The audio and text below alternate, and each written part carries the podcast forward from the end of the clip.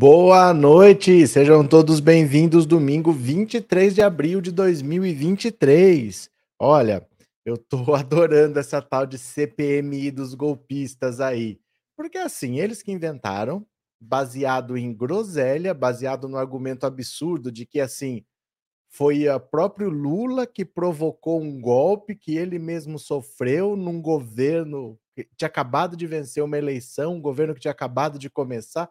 Essa hipótese maluca deles conseguiram abrir uma CPI para investigar uma mentira. Eu acho que eles estão tão envolvidos com a mentira que eles esquecem o que, que é verdade e o que, que eles criaram. O problema agora é que eles achavam assim: bom, vamos perseguir o governo, vamos jogar culpa no governo, vamos fazer impeachment do Lula. Não só isso não vai acontecer, o governo Lula conseguiu maioria na Câmara e no Senado, vai indicar o presidente da comissão, vai indicar o relator da comissão. O presidente muito provavelmente vai ser o Renan Calheiros, que ele já era para ter sido presidente da CPI da Covid, mas ele acabou ficando como relator e ficou a presidência com Omar Aziz. Aí dessa vez ele deve ser, porque ele tem muita experiência, ele já foi presidente do Senado quatro vezes, ele é uma pessoa muito. Ele conhece tudo ali, do, do, do funcionamento do Congresso tal. Então, o governo vai ter a presidência, vai ter a relatoria, vai ter maioria na comissão e mais do que isso, o governo, o Lula, o Flávio Dino, todos eles já traçaram um objetivo. O objetivo deles é caçar todos esses bolsonaristas que estão enchendo o saco. Não vai ficar por isso mesmo, não vai ser simplesmente assim. Ah, vamos apurar as responsabilidades, o que a gente achou, achou, o que a gente não achou, deixa para lá. Não. O objetivo é claro, eles vão procurar coisas para pedir a cassação. Eles querem responsabilizar essas pessoas e vão atrás da cassação depois, porque sabem que não vão ter paz. Não vai ter paz. Não adianta achar, ah, não, eles vão tomar uma suspensão de seis meses e vão votar com o rabinho entre as pernas. Não vão. Vão se unir de novo, vão se articular de novo. Então ele vai querer, no mínimo, caçar o mandato dessas pessoas. E aí, pelo crime que cometeram, vão para a cadeia, paga o que tiver que pagar. Não vai ter complacência, não vai ter anistia, não vai ter deixar para lá, não vai ter, não vamos exagerar. É para mão pesar a mão vai pesar para pedir a cassação dessa galera. E todo mundo quer ver essa gente caçada. Governo, STF, na esquerda, na direita, eu acho que até entre os bolsonaristas. Eu acho que até entre eles mesmo, um quer a cassação do outro, assim, sabe? Se você perguntar, acho que cada um deles tem um, pelo menos, que ele gostaria de caçar que não vai com a cara do outro. Só o que une ali é o interesse. Não tem amizade, não tem nada, mas até entre eles, bolsonaristas, um deve estar tá querendo caçar o outro ali. Então o governo vai atrás, vai pesar a mão sim, vai conseguir a cassação, vai responsabilizar todos, vão olhar com lupa tudo, vão apresentar tudo lá e no STF, vão anexar os inquéritos, eles vão ter acesso aos inquéritos que estão lá no STF e no TSE, vão juntar tudo e vão pedir a cassação de uma galera.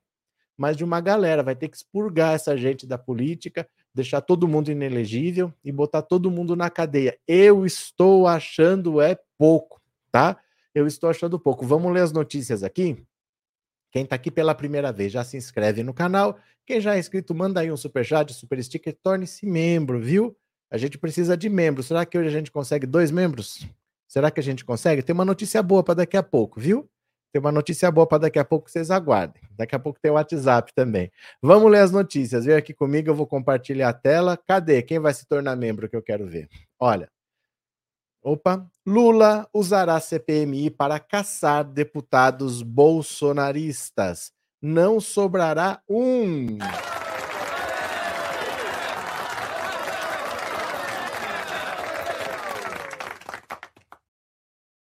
Quem pensa que o governo perdeu a queda de braço com a oposição e só aceitou a CPMI dos atos antidemocráticos com satisfação está enganado.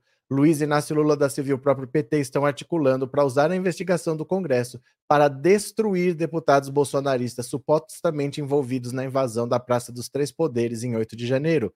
A coluna ouviu de membros da cúpula partidária que o vazamento do vídeo em que mostra o ex-ministro do GSI foi um tiro no pé da oposição. A expectativa era ligar o governo Lula às invasões e forçar a abertura da CPMI, mas eles se esqueceram de que há provas robustas contra o bolsonarismo.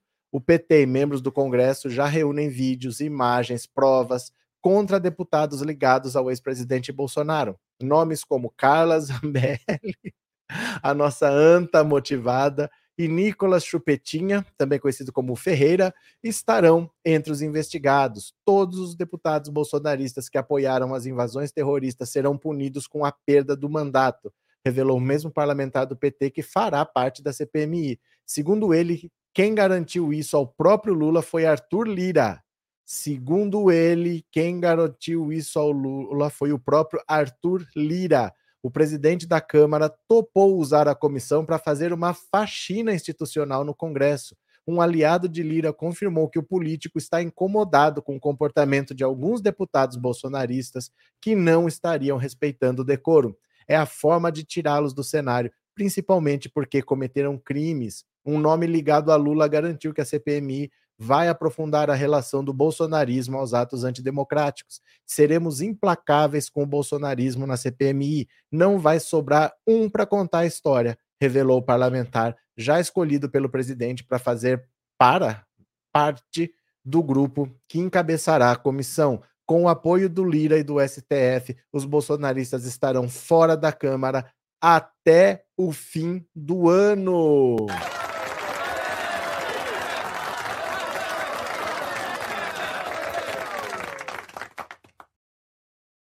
Ainda que um possível recuo de Lira, visto nos corredores do Congresso como um político pragmático e que não costuma ir para um embate a fim de caçar colegas por respeitar o resultado das urnas, nos bastidores de Brasília, o plano de Lula é bem visto. Segundo pessoas próximas, o STF já foi sondado e, se for preciso, assim que a CPMI entregar o relatório indicando responsabilidades de deputados bolsonaristas, haverá a perda do mandato. Então, olha só, quando você tem um crime cometido por um deputado, você tem que fazer duas coisas. Você tem que denunciar a justiça e você tem que comunicar à Câmara dos Deputados. O deputado, ele precisa ser caçado para ir preso. Então, você, mesmo que tenha uma ordem de prisão da Câmara, você precisa que o deputado tenha um mandato caçado. O que eles estão fazendo é o seguinte: o Lira está nessa, o Lira não aguenta mais, porque o Lira está lá há 500 anos o Lira já apoiou todos os governos que você pensar. E o governo Lula vai passar, vai vir outro, ele vai continuar lá. Ele tem interesses lá. E esse pessoal atrapalha. Esse pessoal não contribui. Eles estão transformando aquilo lá num picadeiro que tá ruim para todo mundo. E ele tá perdendo a mão. O Lira não tá conseguindo controlar. Então o jeito é tirar essa galera de lá. É mais fácil que venha uma decisão da CPI, que ele abrace o STF abrace, do que ele, por conta própria, decidir que vai punir, que vai o conselho de ética vai caçar e ele vai pôr em votação, para ele é mais fácil. Ajuda ele a fazer isso se tiver um embasamento desse com cometimento de crimes graves. E essa galera se envolveu. A, a suspeita é que tem até dinheiro do exterior envolvido para financiar esse monte de coisa que eles fizeram aí, que eles usaram a empresa de fachada, tem um monte de suspeita, um monte de coisa que está lá nos inquéritos do Xandão. Eles vão ter acesso, são sigilosos, mas eles vão ter acesso, a CPI vai ter acesso e vai botar essa galera para correr. Eu acho muito pouco. Eu acho muito pouco. Deixa, deixa eu ver aqui o que, que vocês estão escrevendo. Deixa eu só não perder os superchats aqui. E vamos conversando. Cadê?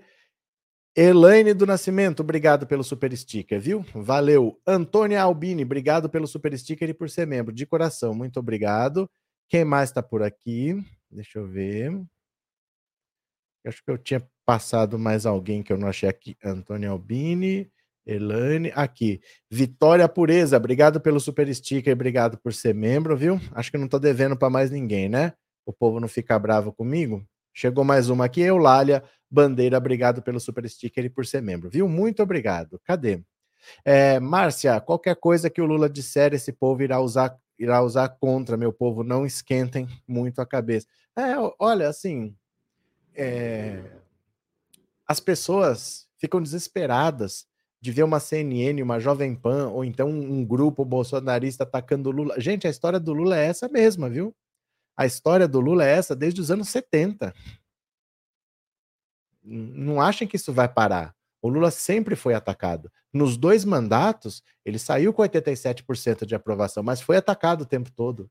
Mesmo assim, ele elegeu a Dilma, que foi atacada o tempo todo, que mesmo assim conseguiu se reeleger.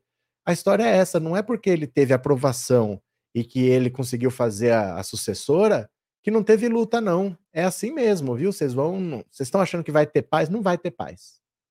É sempre assim. A esquerda é minoria e não tem dinheiro e sempre toma pancada. Mas dá para trabalhar, dá para fazer um bom governo e dá para ficar muito tempo ainda aí, viu? Não, não vai impedir nada, não. Cadê? É, Sueli, que amor, muito feliz. Ganhei uma assinatura da Aline. Ah, foi? A Aline deu assinaturas de presente? Parabéns para você, Sueli. Obrigado, Aline. Daqui a pouco alguém me avisa o que, que ela fez aí que eu conto. Paulo, não vai ficar pedra sobre pedra, presidente Dilma Vana Rousseff. Cadê? É, Heleno, eles podem não querer mais a CPI? Poder pode. Eles podem retirar a assinatura. Quem assinou pode retirar a assinatura, mas pessoas podem vir a assinar também. Você entendeu? Do mesmo jeito que eu posso retirar a minha, o Pedro ali pode pôr a assinatura dele.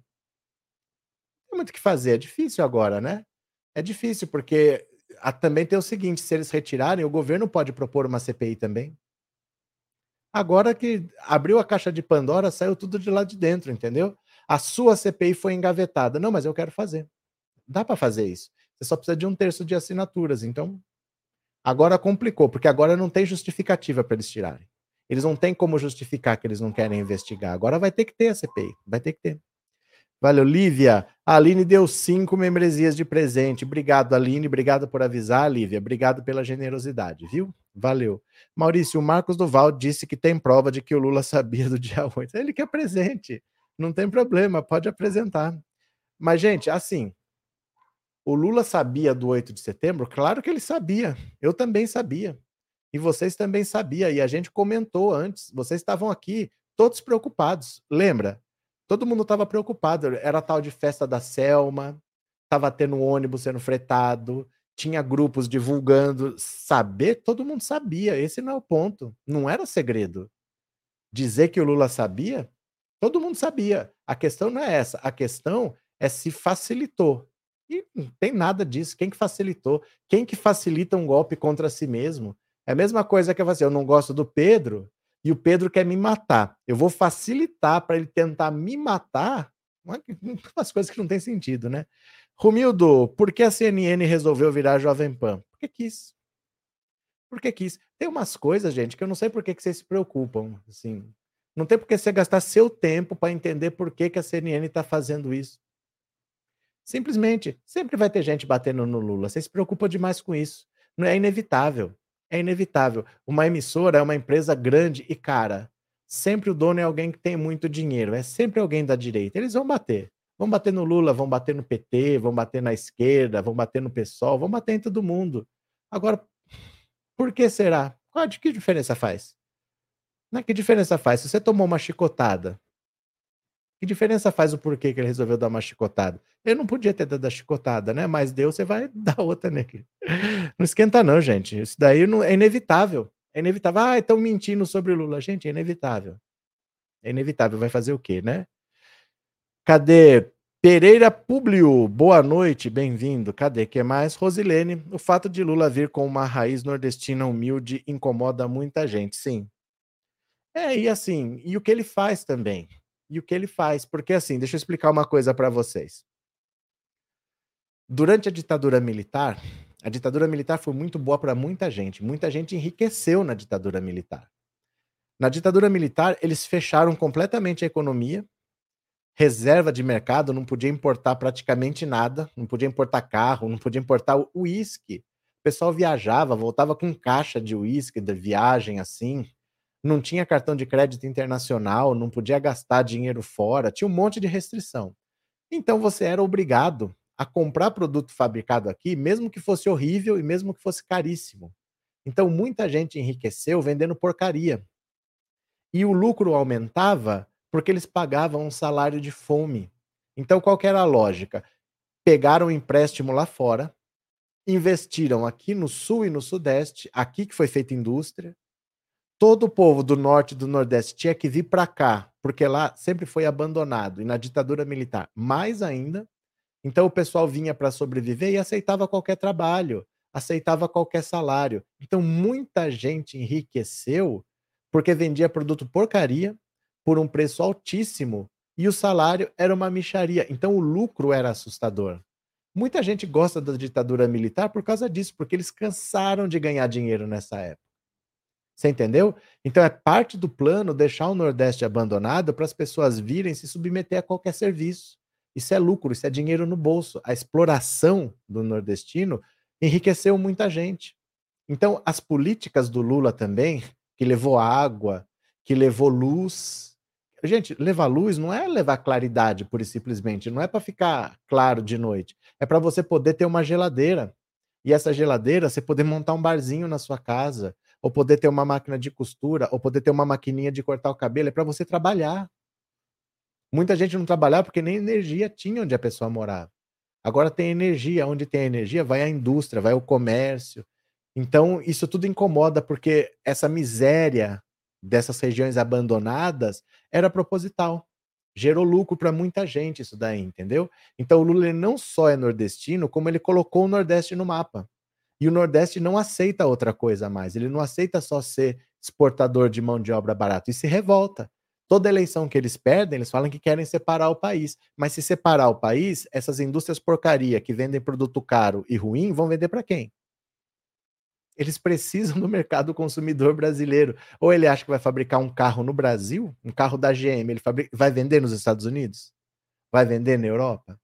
A indústria brasileira não tem essa competitividade no mercado internacional. Não vai competir pau a pau com, com o Japão, com a Coreia, com a China, com a Alemanha depende do mercado aqui. Isso é que revolta.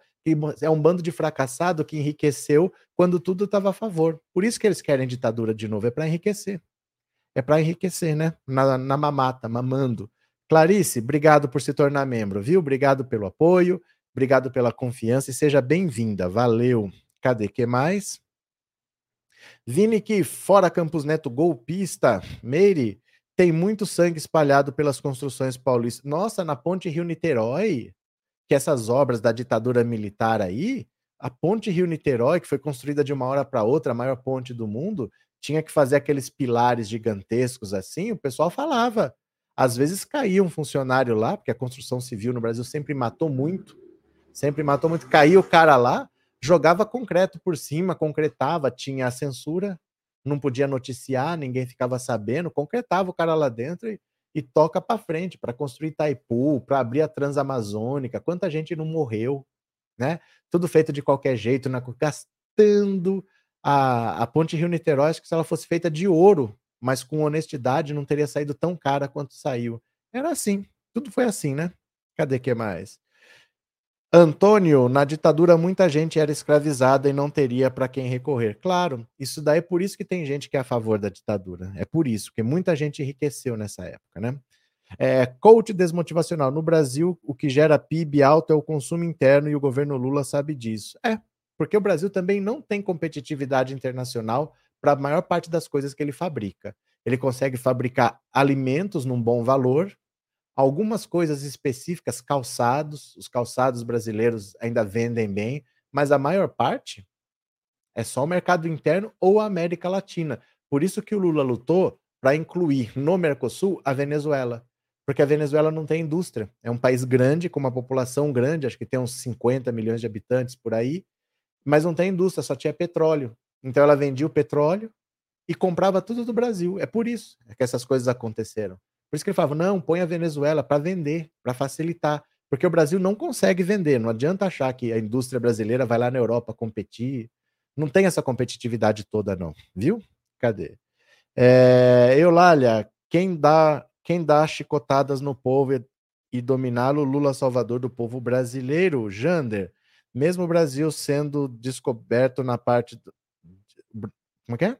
Mesmo o Brasil Sede descobre na parte do Nordeste, o Nordeste ficou desconhecido pela. Ah, sendo descoberto.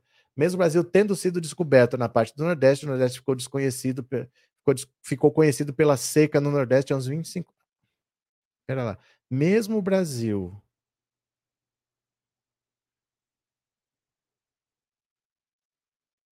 Essa parte eu entendi. O Nordeste ficou conhecido pela seca no, no Nordeste há uns 25 anos, verdade. Mesmo o Brasil Sede descobre.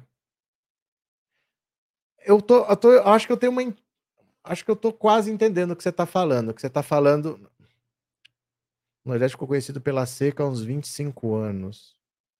Escreve de novo, Jander. Alguma coisa o corretor mudou aqui. Eu acho que esse C de descobre era alguma outra coisa. Escreve de novo para a gente ver, viu? Cadê? É, Lívia, se o Brasil se separar, quero ficar do lado do Norte e Nordeste, o Sul vai acabar. Não é que o Sul vai acabar, eu ia ficar olhando. Eu queria ver o que, que ia acontecer. Imagina, se o Brasil tivesse se separado, que nem eles falaram na eleição, hoje, o Brasil do Bolsonaro, que eles queriam fazer, ia estar tá vivendo ditadura militar, ia estar tá com AI-5, ia estar tá com tortura, ia estar com um opositor morrendo. Eu ia ser um dos opositores que já teria morrido quem dá a cara assim, está na linha de frente, já teria sido eliminado. O ministro da, da Economia ainda ia ser o Paulo Guedes, reclamando das domésticas. Na, na saúde, talvez tivesse lá o Pazuelo, mandando vacina para o lado errado. Ia estar tá a Damares enchendo o saco. Ia estar tá a Michele Bolsonaro matando carpa para todo lado aí, matando ema de, de, de gordura. Imagina que país que ia ser esse. Eles acham que eles iam ser primeiro mundo. Imagina que país seria esse do Bolsonaro dividido. E sem conseguir vender nada para ninguém. Sem conseguir vender nada para ninguém. Porque quem que compra? Quem quer comprar os carros fabricados na indústria aqui em São Paulo, em Minas, no Paraná, né? Tem um pouco na Bahia de produção também, mas quem quer vender? Quem quer comprar? Não quer vender. Quem quer comprar? Ia ter que exportar para o Brasil. Agora, se o Brasil vai importar, por que vai importar desse país novo? Importa então da Alemanha. Importa então do Japão, importa então de onde for, né? queria ver para quem que eles iam vender. Marlene, obrigado pelo super sticker e obrigado por ser membro do canal, viu? Bora para mais uma? Bora para mais uma? Olha só. Flávio Dino manda recado a bolsonarista sobre a CPMI do 8 de janeiro. Ó, o ministro da Justiça e Segurança Pública, Flávio Dino, disse nesse domingo que as investigações sobre o ato terrorista de 8 de janeiro jogará à luz para gente que ainda está escondida nas sombras. O integrante do governo Lula também chamou os bolsonaristas golpistas de covardes e que alguns vão ficar presos por muitos anos. Acredito que a continuidade das investigações e ações judiciais sobre o golpe de 8 de janeiro vai trazer holofotes para gente que ainda está escondida nas sombras. Além dos golpistas, são covardes que não saem em defesa de seus aliados presos. Alguns desses permanecerão muitos anos no cárcere, escreveu Dino. Os valentes fakes planejaram, incitaram, conspiraram, financiaram, jogaram pedras e esconderam as mãos sujas, e ainda têm a petulância de apontar tais dedos sujos para as vítimas do crime. Tenham certeza, a lei sempre vence e vencerá novamente. O posicionamento de Dino na semana que será lido no Senado o requerimento que pede a abertura da CPMI do ato terrorista de 8 de janeiro. Inicialmente, apenas opositores do governo defendiam a abertura da comissão. Porém, na semana passada, vídeos mostraram o ex-chefe do GSI e militares na pasta do Palácio do Planalto no dia da invasão.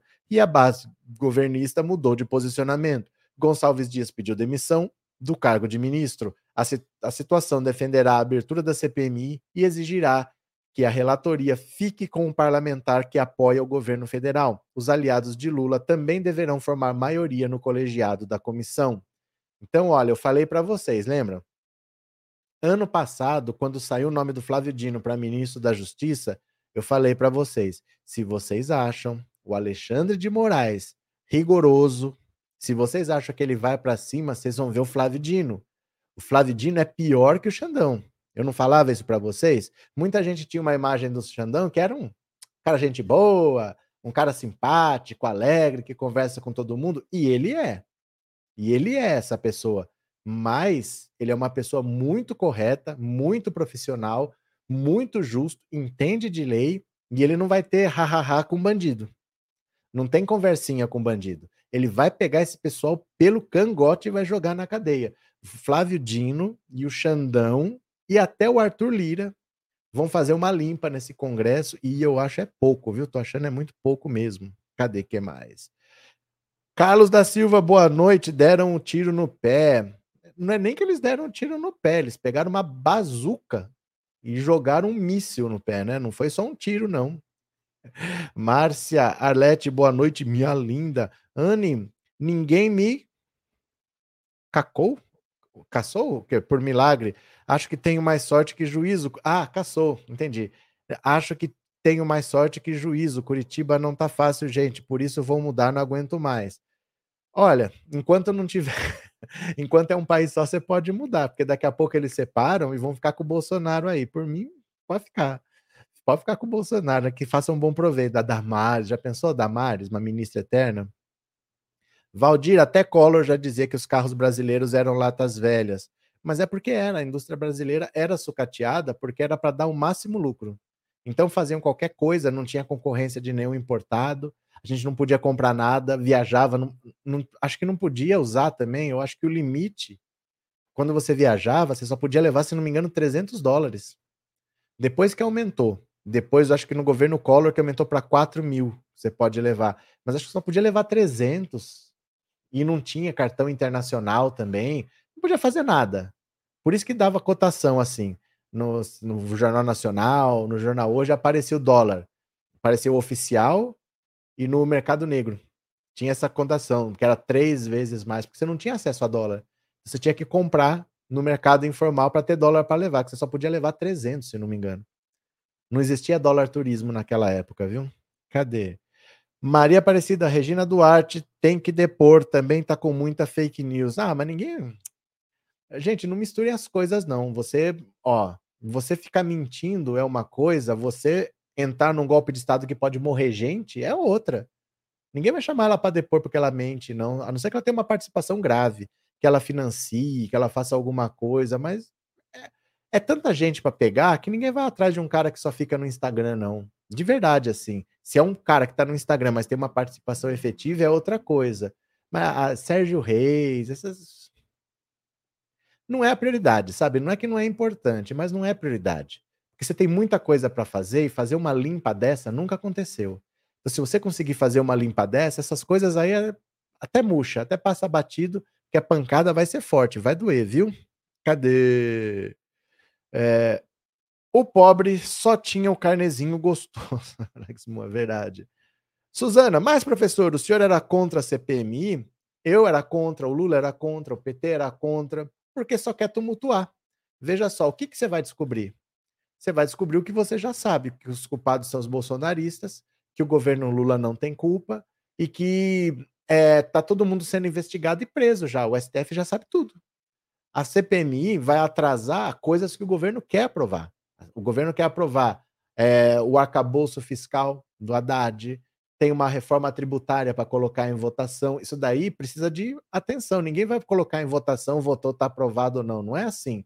Tem que mandar para uma comissão, essa comissão tem que discutir, vai ter que propor mudanças, aí o governo vai lutar, não, não muda isso aqui, eu, eu aceito mudar aquilo, mas isso aqui não, aí vai ficar um tempo enroscado, aí quando sai dessa comissão, vai para a CCJ, vai para não sei onde, vem para não sei o quê, aí vai para o plenário, vai ter que, sabe, precisa de uma articulação que as pessoas não podem estar tá querendo aparecer na CPI em vez de estar tá aqui votando. Vai atrasar. Então, para investigar o que a gente já sabe, não tem dúvida. Todo mundo sabe o que aconteceu, todo mundo sabe quem são os responsáveis. Duas mil pessoas foram presas. Para que uma CPMI? Mas, já que eles querem, azar. Já que eles querem azar, vai ser usada contra eles, azar deles, né? Cadê? Antônia o dono da Jovem Pan, vão prender ele, falou que financiou. Não é o dono da Jovem Pan, é dono de uma afiliada da Jovem Pan. É igual aqui em Bauru. Tem uma rádio, sempre foi uma rádio de Bauru. De uns tempos para cá, ela retransmite a programação da Jovem Pan. Então é uma afiliada da Jovem Pan hoje. Ele é dono de uma afiliada, ele é dono de uma rádio pequena de algum lugar que retransmite a Jovem Pan. Não é o dono da Jovem Pan, é de uma afiliada, né? Cadê? Beatriz, seu mentiroso. Eu sou mentiroso. Quem, quem te contou? Quem te contou? Ó, tudo que você falar de mim, eu sou. Eu sou mentiroso porque eu já menti na vida. Eu, eu falei verdade também. E eu sou uma pessoa feliz também. Mas eu também já, já chorei na vida. E eu sou rico pra caramba. E eu também sou pobre pra caramba. Depende do dia. Tem dia que eu tô rico, tem dia que eu tô pobre. Então, tudo que você falar é verdade. Só tem uma coisa que eu não sou, e se você falar, eu não vou aceitar. Tem uma coisa, ó, isso aí eu não sou. Se você falar que eu sou surfista, eu não sou. Eu morei nove anos na beira da praia, mas eu nunca aprendi a surfar. Então, se você vier aqui falar seu surfista, aí eu não vou aceitar. Isso daí eu não sou. Ai, meu Deus do céu. Bora, gente. Continuemos aqui. Vamos ler mais uma. STF marca para quinta-feira o julgamento do indulto dado a Daniel Silveira. Vai, Ai, ai, ai, olha só aqui, ó. A presidente do STF, a ministra Rosa Weber, marcou para quinta-feira o julgamento do indulto presidencial dado por Jair Bolsonaro ao ex-deputado Daniel Silveira. A ação questiona a legalidade do indulto. Silveira foi condenado a mais de oito anos de prisão por ameaçar ministros do STF e questionar o sistema democrático, mas recebeu perdão do ex-presidente nos últimos dias de seu mandato um conjunto de partidos acionou a corte para verificar a legalidade da ação do ex-presidente. Os processos argumentam que Bolsonaro interferiu no jogo democrático e resolveu portar-se como uma instância revisora de decisões judiciais. Esta é a segunda vez que o caso é reagendado. O processo deveria ter sido analisado em março, mas foi adiado para 13 de abril, mas foi retirado da pauta. Olha, agora é a decisão. Agora que vai ter CPI e vai ter tudo, agora vai partir para as cabeças contra esses bolsonaristas. Esse cara vai abrir a fila. Para quem não lembra, ou para quem não sabe, deixa eu ver, deixa eu ver, deixa eu ver. Ai, ai, ai, ai, ai. Ai, ai, ai, ai, ai, que delícia. Ó quem mandou prender, ó quem mandou prender, deixa focar. Opa, cadê? Cadê? Será que focou? Espera lá, deixa eu mexer no foco aqui, ó. Opa, cadê? Aqui, ah, o foco não tá, ó. Pronto, aí, não tava no foco automático, ó. Ó, ó, quem que mandou prender, ó, quem que mandou prender o Daniel Silveira, quem que mandou prender, eu acho é pouco, eu acho é pouco, ó, ó, aí, eu acho é pouco. Agora vai para julgamento, o que que eles vão dizer? Que é desvio de finalidade, que o indulto é algo assim, por exemplo, vai que uma pessoa já tem idade avançada, tá doente, já cumpriu quase tudo do que tinha que cumprir, não dá trabalho, manda para casa. A pessoa está complicada, vai se tratar em casa. É para mais por uma questão humanitária e não para você condenar aqui, o cara vem e solta. Ah, eu condeno aqui, o cara vem e solta. Não é para isso. Não é para bagunçar a sociedade brasileira, porque se esse cara cometeu um crime, ele precisa ser responsabilizado. Imagina que o cara matou alguém. Aí o presidente vai lá e indulta o cara no dia seguinte. E essa família da vítima, como é que fica? Então não pode ser assim que simplesmente, ah, é um direito, é uma prerrogativa do presidente e dane-se. Não, tem um desequilíbrio na sociedade. Se alguém cometer um crime, tem um desequilíbrio. A gente tem que igualar essa balança de novo. Não pode vir o presidente e jogar para fora, não. Azar, né? Vai ficar preso lá. Vamos assistir junto? Vamos, vamos ver se passa ao vivo. Climério, boa noite, queridos. Roberto é surfista. Não sou. Não sou. Não fale que eu sou surfista, que eu não sou. Não vem, não. Isso aí eu não aceito. O resto pode falar. O resto, algum, algum momento eu fui mesmo. Mas surfista eu nunca fui, viu? Obrigado, Climério. Obrigado por, pelo superchat e por ser membro. Nossa, quando você disse que sorriu e chorou, também senti tristeza, também fiquei triste. Mas a vida é assim para todo mundo, não é? A vida não é assim para todo mundo. Ninguém é feliz ou ninguém é triste. A vida tem seus momentos. Tem dia que você recebe um dinheiro e fala: opa, hoje eu tô rico, o que, que eu vou fazer? Vou vou, vou num restaurante legal, vou comer alguma coisa. No outro você está no perrengue, no outro você está contando luz aqui. É assim, a vida é assim para todo mundo. Então, tudo eu sou. Pode falar o que quiser, tudo eu sou. Já fui, serei. Surfista não, surfista eu nunca fui, porque morei na beira da praia, não aprendi a surfar. De resto, pode falar. Cadê? É, cadê? RM Herói Nacional merece um pix de um trilhão de dólares, mas não precisa, porque eu já tenho a mamata da Lei Rouanet. Você sabe que eu vivo, né, da mamata da Lei Rouanet, eu não preciso de dinheiro. Cadê? É, Aristides, eu acho é pouco bolsonarista na cadeia. Continuemos. Cadê? Sandra, obrigado pelo super sticker, valeu. De novo, Climério, tá me chamando de surfista. Eu não sou surfista, gente, eu nunca fui, viu? Se falarem, se tiver aparecer um vídeo aí que eu tô surfando alguma coisa, não sou eu, porque eu não aprendi. Mas o resto pode falar que não tem problema. Cadê? Parabéns, Janete, tudo de bom. O que aconteceu, Aline? Conta para mim. É, Lenilda, boa noite a todos. Boa noite, Lenilda. Cadê? RM, onde eu faço cadastro para receber essa mamatinha? Não, você tem que ser filho, tem que ser da família de um ex-presidente. Eu sou da família do Fernando Henrique Cardoso, então eu tenho minha mamatinha garantida, entendeu? Tem que ser da família de um ex-presidente. Eu vou herdar apartamento em Paris, olha que beleza. Continuemos, continuemos. O povo leva tudo a sério, tudo bem. Após polêmica por look do massacre, professora se pronuncia humor ácido. Vocês viram essa, gente? Dia 20, ó, muita gente pode não saber o que aconteceu, eu vou explicar.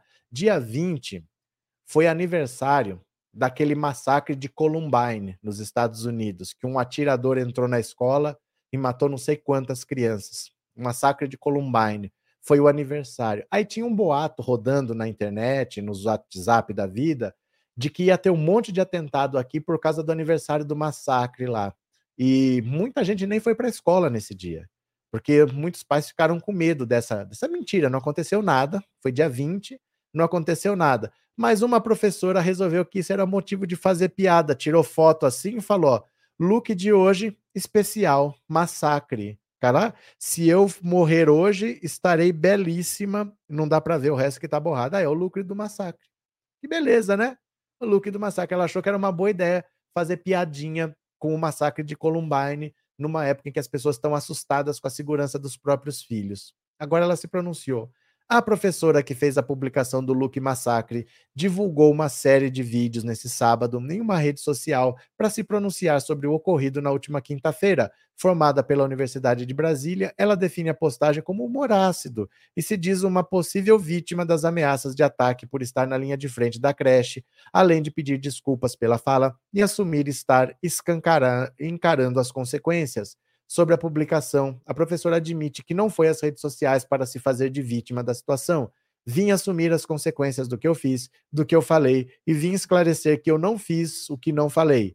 Não sou santa, nunca fui, nunca vou ser. E surfista, moça, a senhora é surfista? Sou assim mesmo, tenho esse humor ácido, machuco muita gente. Então, não tem como eu transparecer uma coisa que eu não sou aqui. Eu já devia ter aprendido, né? Já devia ter aprendido. Se ela sabe que machuca muita gente, já devia ter aprendido. Se não aprende, é perversidade mesmo. Ela acrescenta que é empreendedora e mãe de uma menina de três anos matriculada em uma creche e que está na linha de frente do trabalho em escolas públicas e se considera uma possível vítima do que ela chama de ameaças de ataques. Nós, professores, não temos o privilégio de escolha ou não de ir à escola. Os alunos tiveram essa escolha, mas nós, professores, tivemos que cumprir a nossa obrigação de estarmos lá. A professora assegura que recebe ameaças veladas e de forma em forma de aviso. Professora, eu sei qual é seu carro, sei onde você mora, sei que você tem filho. Nós convivemos com o descaso do Estado. Ih, começou. E com a educação diariamente. Era só ter denunciado isso e não ter feito o post do massacre, né? Falta de pessoal, de estrutura, de segurança, de tudo. Vocês sabem como é precária a educação pública no Brasil. Ela afirma que vive com medo e com receio. Ela colabora com medo. Ela colabora com o medo das pessoas, né? Essa situação de perigo e de medo é um pouco do cotidiano do professor. Não é assim que o cotidiano do professor é de perigo e de medo. Também não é assim, né? Antes do Bolsonaro, por exemplo, não era. A gente se vê de mãos atadas e faz o que dá para fazer. Não foi diferente com essas ameaças, já que não dá para gritar por segurança e por socorro, dá. Dá para gritar.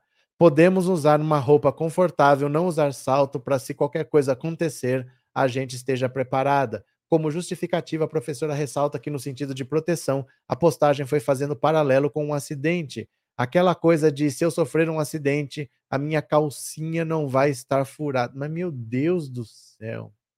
Porque no acidente, meio que a gente não tem controle, igual nessa situação, a não ser se preocupar com uma coisa banal, que é a roupa a gente fica tão indignado que não tem o que fazer. Falando nada com nada.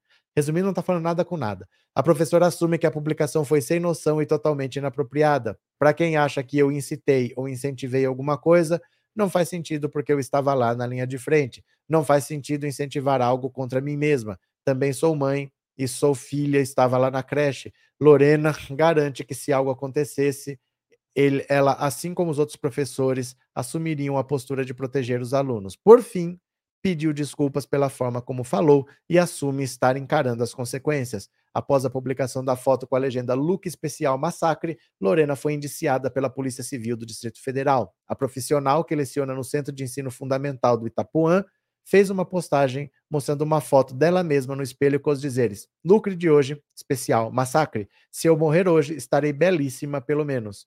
De acordo com o delegado Giancarlo Luziani, da Delegacia de Repressão aos Crimes Cibernéticos, a professora foi indiciada de acordo com o artigo 41 da Lei de Contravenções Penais. Segundo o artigo, configura contravenção provocar alarma, anunciando desastre ou perigo inexistente ou praticar ato capaz de produzir pânico ou tumulto. A pena pode ser multa ou variar de 15 dias a seis meses de prisão. A professora já foi ouvida pela PC, Polícia Civil, e a ocorrência já foi registrada. Segundo o delegado, o procedimento está nas mãos da Justiça. Em nota, a Secretaria de, do Estado de Educação informa que instaurou um procedimento de investigação preliminar para apurar a conduta da professora. A pasta repudia qualquer tipo de postagem que ressalta violência e reforça o compromisso e empenho na busca pela cultura de paz no ambiente escolar. Você vê como tem gente que não está nem aí com a vida dos outros, com a segurança dos outros, porque na situação em que a gente está vivendo, tem gente que acha legal fazer piadinha, uma professora fazer piadinha com a morte dos próprios alunos, porque ela está falando que se acontecer com ela, se acontecer com ela, quer dizer, alguém entrou na escola dela para matar os alunos dela. Ela está achando que isso é motivo de fazer piadinha. É esse tipo de professor que está gerando os futuros adultos. E essas crianças já têm até curso de tiro, se elas quiserem fazer. Esse é o Brasil que o Bolsonaro está deixando para nós. É essa gente sem noção, sem responsabilidade, sem compromisso com as próprias crianças que ela tem responsabilidade de cuidar. O pai entrega o seu filho para essa professora e na cabeça dela é engraçadinho falar fazer piada quando as pessoas estão com medo nessa situação que a gente está vivendo. É inacreditável, né? Sônia Maria, obrigado pelo super sticker, viu? Obrigado de coração, obrigado por ser membro do canal. Valeu. Deixa eu ver aqui se eu perdi. Acho que não perdi mais ninguém, não, né? Perdi um aqui, ó. O Climério, galera, olha as fotos aqui do Roberto surfando. O Climério tá com graça agora. Eu não sou surfista. Pode falar o que quiser, mas surfista não, nunca surfei. Cadê quem mais? É, tem gente que só quer aparecer, lacrar nas redes, o resto dane-se. Então, mas ela é uma professora, né? Ela é uma professora, então, no mínimo, você tem que ter responsabilidade, porque tem coisas assim que eu posso fazer, que você pode fazer, que ele, todo mundo pode fazer. Mas um professor precisa se resguardar, porque ele é. Gente, o professor, ele tem mais. É, ele tem tanta credibilidade com a criança que se o professor falar uma coisa, e a mãe fala outra, não, faz diferente. A criança fala, não, a minha professora mandou fazer assim. A criança briga com a mãe para defender a professora, que a professora está certa. Então é tanta responsabilidade, você é tanto espelho para essas crianças, que você não pode fazer certos tipos de coisa porque você tem um humor ácido. É melhor você fazer um stand-up, então. Faz um stand-up, né? Se você tem humor ácido, aproveita para isso. Mas até lá tem que ter limite, porque o Léo Lins com a piada da hidrocefalia também, pelo amor de Deus. Cadê? É, Roseli, lamentavelmente nossos professores estão adoecidos. Não, nossos professores, uma vírgula. Você está falando de uma professora, né? Não são eles que estão adoecidos, é uma professora sem noção. Pera lá, pera lá. Foi que eu fui incluído nesse roda, essa maluca de Brasília aí. Pera lá. Cadê? PCS, mesmo com todas as. Hoje, hoje não quer ficar no foco, não sei o que está acontecendo. É, mesmo com todas as adversidades, esse será o melhor governo do PT e será referência porque está bem intencionado. É que assim, sempre foi difícil. Não é porque foi bom antes que foi fácil, não. Não foi bom porque foi fácil. Foi difícil também. Teve CPI, teve pedido de impeachment, teve tudo, teve escândalo, teve de tudo, né? Cadê quem mais? É, Meire, o professor é igual, sendo diferente é espelho. É assim, você não pode ficar fazendo esse tipo de coisa, porque na cabeça da criança, gente, é, se você teve um professor que foi rigoroso com você, você lembra até hoje. Um professor que te exigia, te cobrava, você lembra o nome dele até hoje. Isso marca na vida da pessoa. Então não pode uma mulher dessa fazer essas maluquices aí, mas tudo bem. Pedro e o básico dos bolsonaristas são covardes, nunca assumem o que fizeram e usam o básico da moral e da ética às crianças, a pátria, a família, como se a gente já não soubesse. Eu tô meio fora de foco, não sei porquê. Cadê? Edivar, pessoas em determinados cargos têm que ter postura, pois a palavra tem peso. É, e assim, é... nem é engraçado, né? Cá pra nós. Se fosse só uma piada, nem é engraçado. Esquece a tragédia. Esquece a parte da tragédia. Pensa só na piada. Não é engraçado. Não é engraçado. Segundo, se você pensar que tem uma tragédia, é completamente descabido, irresponsável, até criminoso. E se pensar que quem fez isso foi uma professora infantil, é um caldo que não tem como, né? Não tem como. Cadê? Tem que respirar fundo, disse a Anne. Bora respirar fundo, então. Continuemos, continuemos, continuemos. Olha só. Regina Duarte posta mais uma fake news sobre golpistas e é divertida. Gente, tem uma advertência no perfil dela no Instagram. Vou mostrar para vocês depois. Olha só. A atriz Regina Duarte, 76, voltou a compartilhar mais uma informação falsa em seu perfil no Instagram sobre os vândalos bolsonaristas que depredaram os prédios dos poderes da República em Brasília no dia 8 de janeiro. Na plataforma, Duarte postou um vídeo com o aviso de que a gravação contém imagens que a mídia não irá mostrar. Nas imagens é possível ver os golpistas apoiadores de Bolsonaro vandalizando o patrimônio público, mas também culpar apoiadores do, do Lula. Eles estão falando que tinha petista lá porque eles roubaram uma bandeira do PT lá do Congresso estavam falando que era um petista. O Instagram marcou a postagem de Regina Duarte e alertou que a famosa compartilhou fake news. Conforme a plataforma, o conteúdo replicado pela atriz foi analisado por verificadores independentes em outra publicação para atestar a falsidade. O Instagram diz ainda que a bandeira do PT que aparece no vídeo foi furtada do Congresso Nacional pelos bolsonaristas ao invadirem o prédio, conforme comprovado por agências de checagem. Essa não foi a primeira vez que Regina Duarte postou fake news e foi advertida pelo Instagram. A plataforma, inclusive, já colocou um alerta para quem tenta seguir o perfil da atriz pelas reiteradas informações falsas. Em seu perfil, ela já duvidou que o povo Yanomami estivesse passando fome, disseminou mentiras sobre a eficácia das vacinas e questionou, sem qualquer embasamento, a transparência do processo eleitoral brasileiro. Ainda replicou mesma informação falsa que mobilizou os golpistas a depredar em Brasília e teve outro post sobre o mesmo tema em seu perfil do Instagram marcado como falso. Além das informações falsas, Regina também publicou ataques a minorias sociais como transexuais e não binários ou a população negra, a disseminação de discursos de ódio é proibida pelas regras do Instagram. Mas excluir, não exclui, mantém a pessoa lá, né? Eu vou mostrar aqui para vocês a postagem que ela fez. Deixa eu pegar aqui. Porque tá com uma, tá com uma advertência lá. Eu achei engraçado. Quer ver? Deixa eu pegar aqui. Cadê? Regina Duarte. Cadê?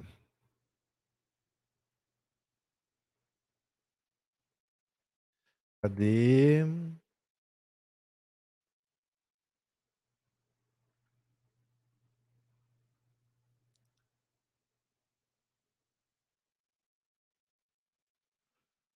Ai, ai, ai. Você sabe que ele nem recomenda nas buscas? Ele nem recomenda nas buscas. Ele aparece um monte de página de fã, tal. Achei agora colocando a Regina Duarte. Se pesquisar pelo nome só, não aparece. Dá uma olhada aqui, ó. O perfil dela, Regina Duarte. Olha o post aqui, ó. Olha o post, está oculto. Se você clica, olha o que aparece. Informação falsa. A mesma informação foi analisada por verificadores de fatos independentes em outra publicação. Entenda, a mesma publicação foi identificada, foi analisada em outra publicação por verificadores de fatos pode haver pequenas diferenças. Verificadores de fatos independentes afirmam que essa informação não se baseia em fatos. Estadão verifica conclusão falso. Bandeira do PT que aparece em atos terroristas foi furtada do Congresso Nacional. Então ela quer dizer que tinha petista lá porque tinha um cara com a bandeira do PT. Na verdade, não. Na verdade, os bolsonaristas quebraram uma sala, pegaram uma bandeira do PT e saíram com ela lá. Deixa eu ver se avisa se eu for seguir. Não, deixa eu seguir. Deixa eu seguir. Cadê deixar de seguir? Não tinha um aviso antes. Se você quisesse seguir, ele te avisava. Você tem certeza? Esse perfil, não sei o que, já não tem mais. Então, essas, essas redes sociais, por isso que o Lula fala que tem que regulamentar as redes sociais. Porque você. Eles fazem, fazem, fazem, a rede faz o que bem entender. Cada uma tem uma regra, fica por isso mesmo. E é difícil, né? Você fica atrelado a isso. A rede social, se ela quiser, ela te exclui, sem motivo. Senão ela deixa esse pessoal propagar essas loucuras que a Regina Duarte faz. Cadê? É, Maria Célia, Lula vergonha mundial, com certeza. Orgulho era o Bolsonaro. O Bolsonaro era um orgulho, tanto é que ele assinou vários acordos internacionais, é, pisou em pés importantes, como o da Angela Merkel e de várias outras autoridades. O Bolsonaro, sim, é um grande orgulho, né? É, Maria Selma, eu nasci perto do Rio São Francisco e não sei nadar. Moro em Santos e ainda não aprendi, mano. Valeu, Selma. Eu só não sei surfar. Eu não posso fazer nada, gente. Eu sou várias coisas. Pode falar o que vocês quiserem, mas surfista eu não sou. Eu não aprendi a surfar. Então... Valeu, Maria Selma. Obrigado. Daqui a pouco eu vou ver quem mandou Pix. Cadê? Célia, quando conheci Regina Duarte pessoalmente em minha casa, jamais imaginaria que seria essa pessoa de hoje. Mas ela já era. Mas ela já era. É que ela era mais reservada, ela não tinha despirocado de vez ela nunca foi uma pessoa progressista, ela sempre foi bastante reaça. Boa noite, Marlene. Cadê quem mais? Orlando, está faltando algo na vida dessa senhora? Não sei, não me interessa também, ela que se lasque. Boba, o que é crime da vida real também é crime no mundo virtual. Verdade.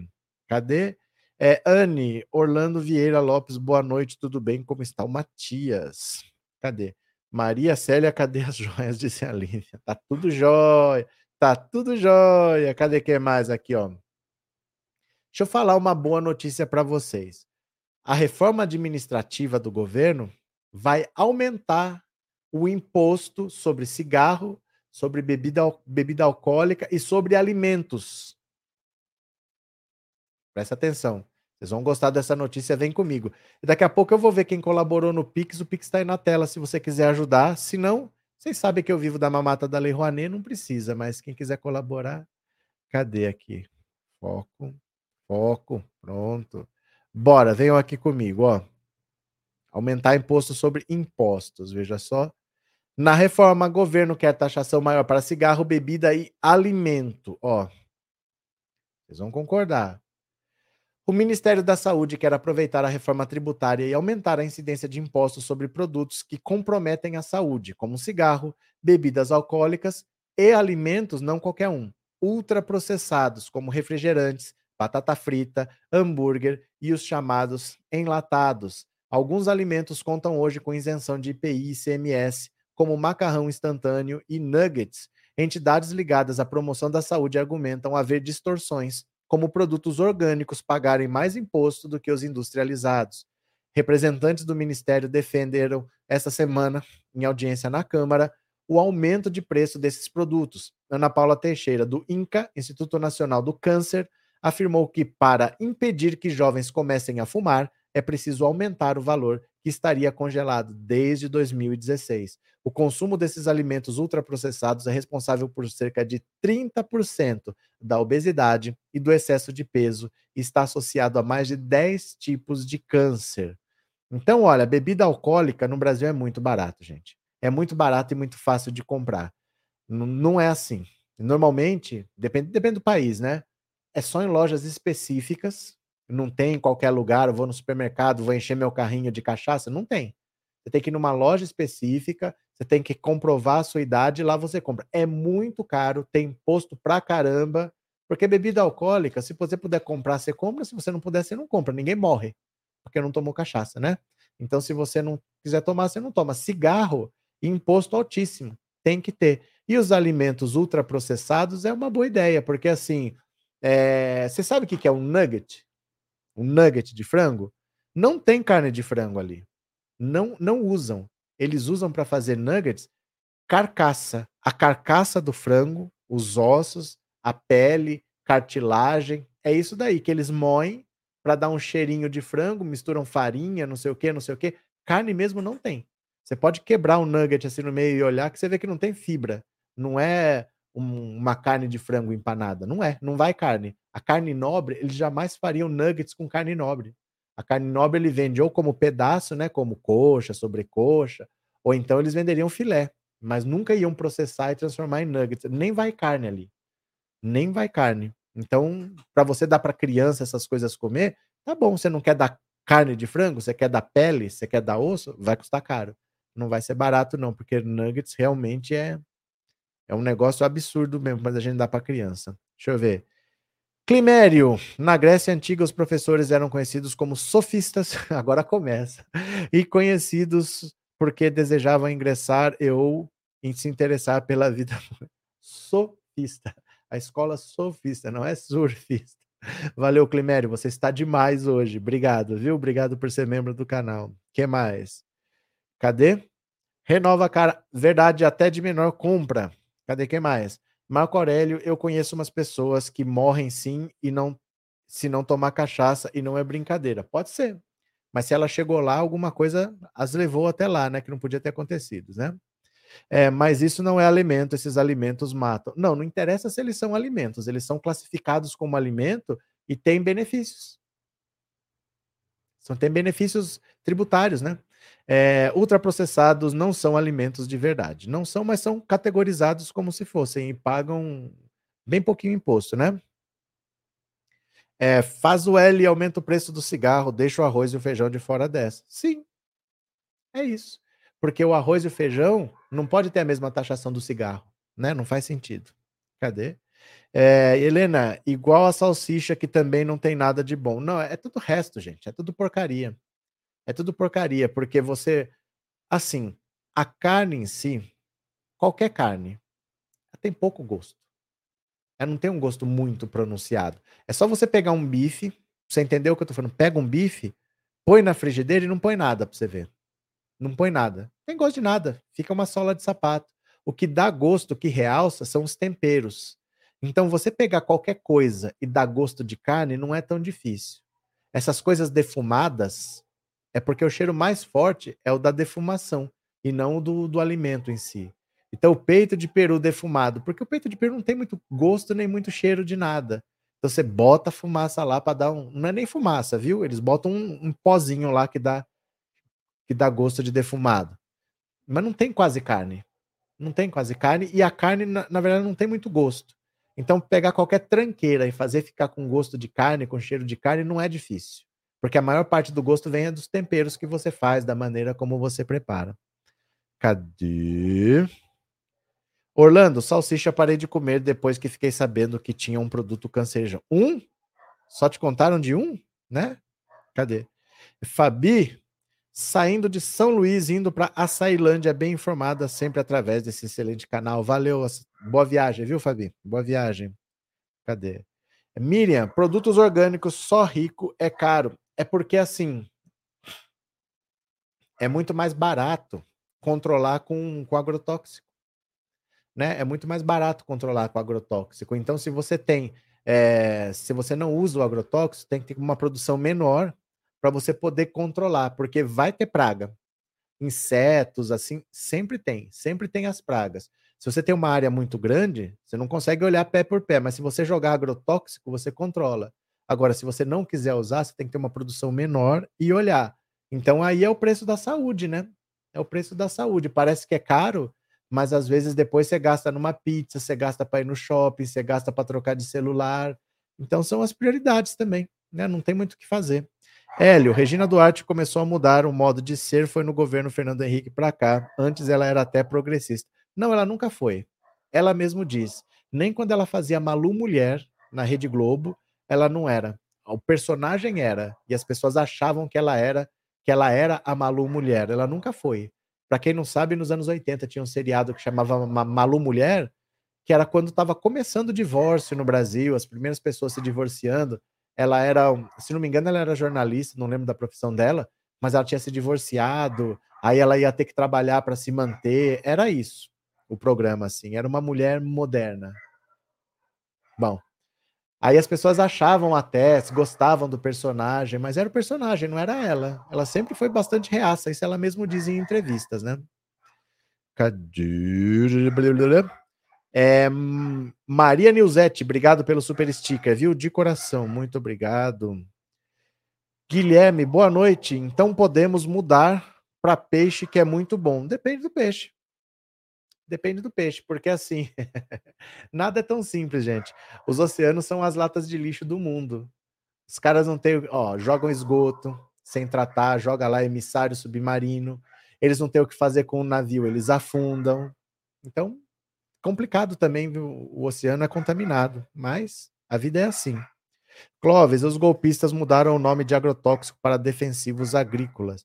E o Bolsonaro, acho que ele liberou praticamente um por dia de governo. Ele estava com essa média até bem pouco tempo atrás, um por dia. Tudo que é banido dos Estados Unidos, da Europa, não tem nem de quem comprar. Só quem fabrica é o Irã.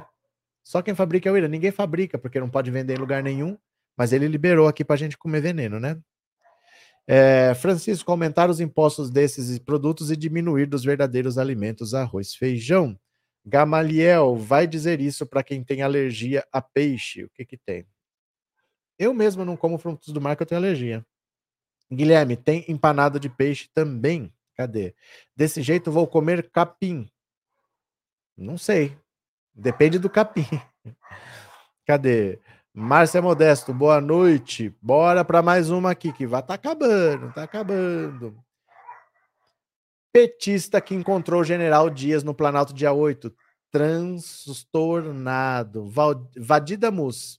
Já foi advogado do Lula, já foi deputado do PT. Olha só.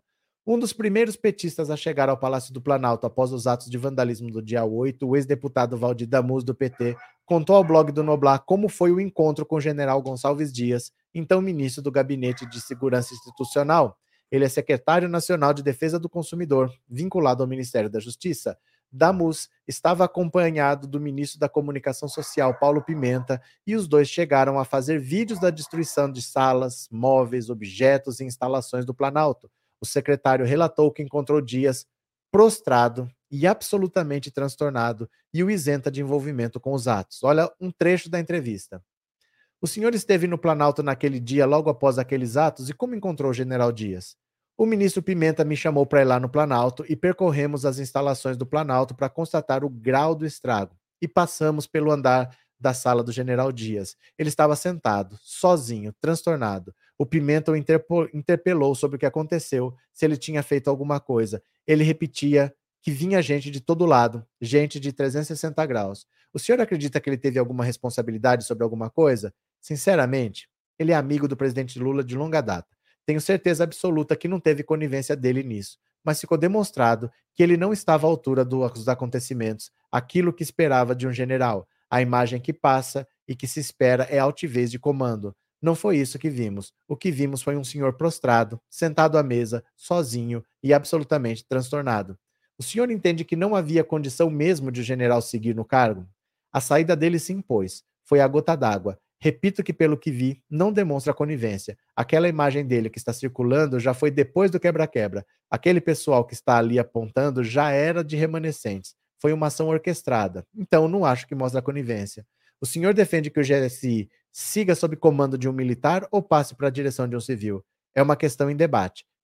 Particularmente, melhor que seja um civil. É minha opinião. Mas o debate está em aberto. Pelo menos é preciso dar um novo desenho institucional. Olha,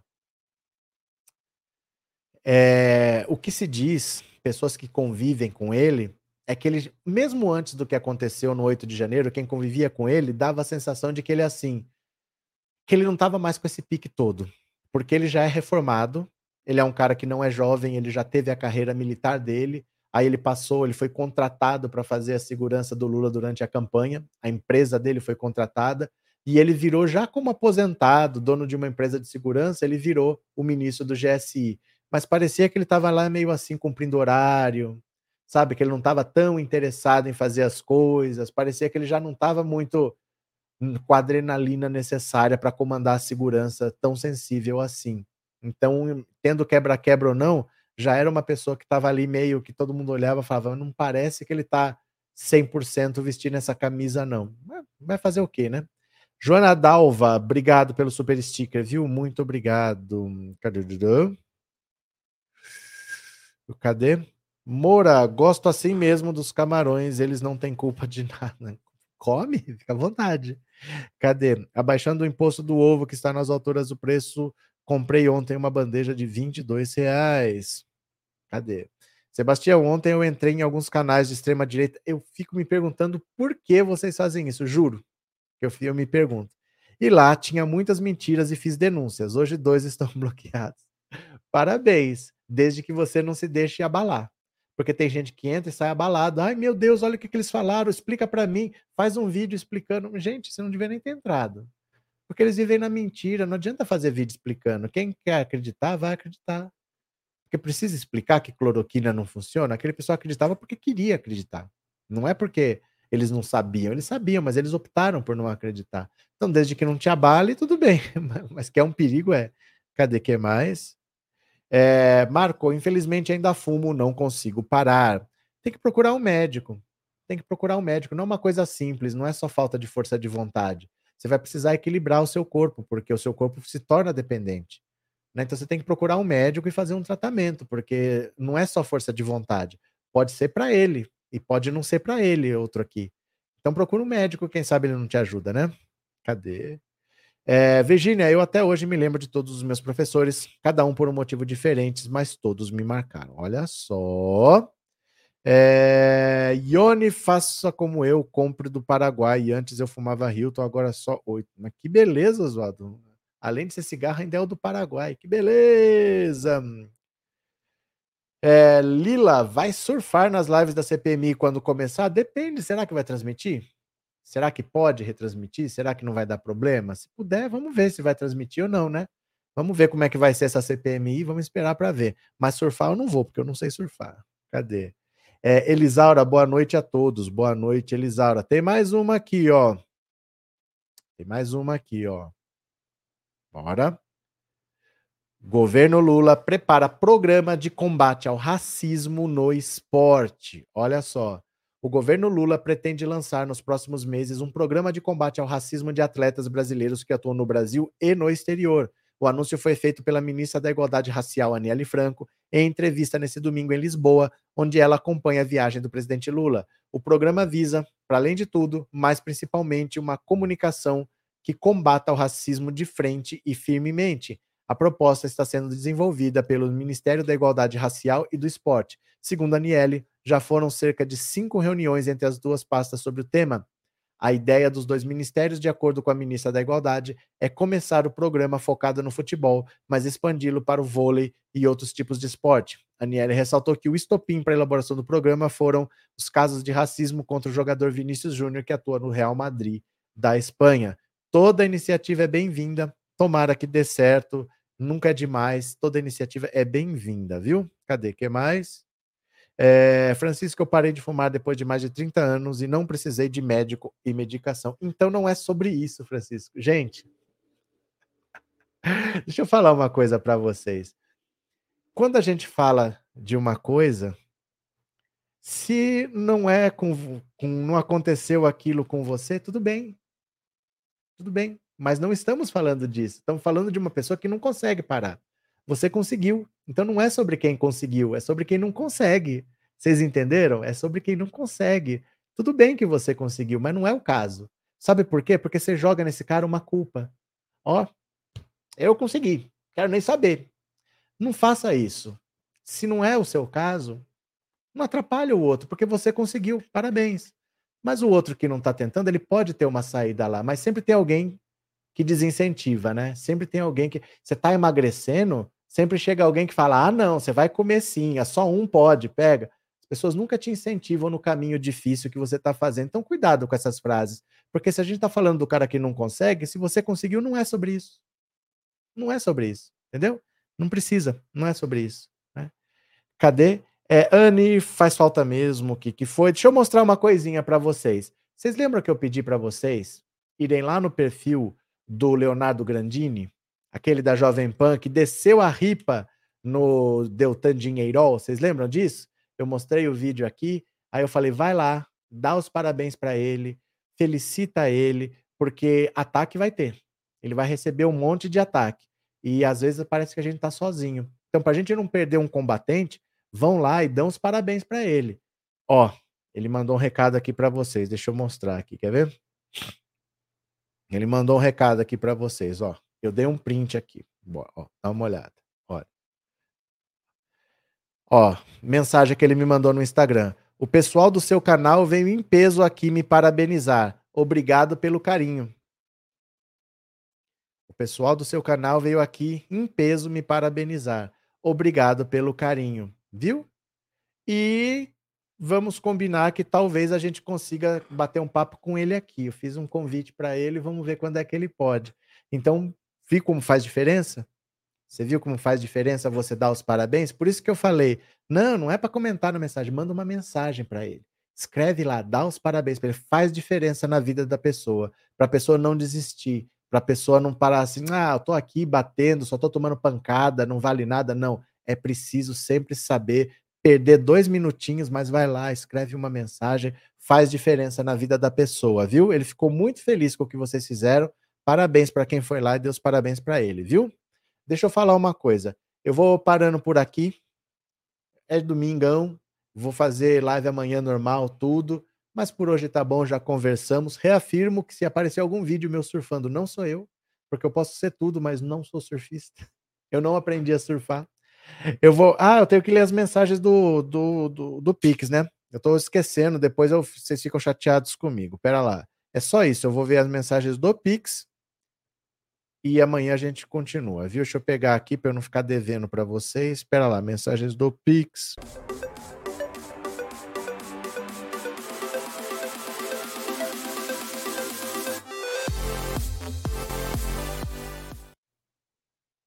Pronto, tá entrando aqui no aplicativo. Rapidinho, rapidinho.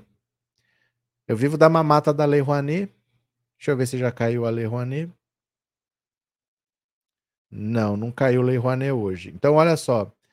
Luiz Antônio Santos, muito obrigado, Luiz Antônio. Elis Rosane Oliveira Souza, muito obrigado, Elis. É, Brás dos Santos Pereira, muito obrigado, Brás. É, Pedro Fernandes de Souza, muito obrigado, Pedro. Paulo Sérgio Lima do Carmo, muito obrigado, Paulo. Tá acabando, viu? É, Ma Maria Ribeiro de Faria, muito obrigado. Maria Gorete Castro, muito obrigado. Marta Aparecida Brochini, muito obrigado. E Nádia Santana Palma Silva, muito obrigado. Valeu, meu povo. Então é isso. Amanhã a gente volta. Um beijo grande. Até amanhã. Bom fim de semana para vocês. E eu já fui. Muito obrigado, meu povo. Valeu. Cadê? Tchau, obrigado, beijo. Tchau, tchau, tchau, tchau, tchau, tchau, tchau.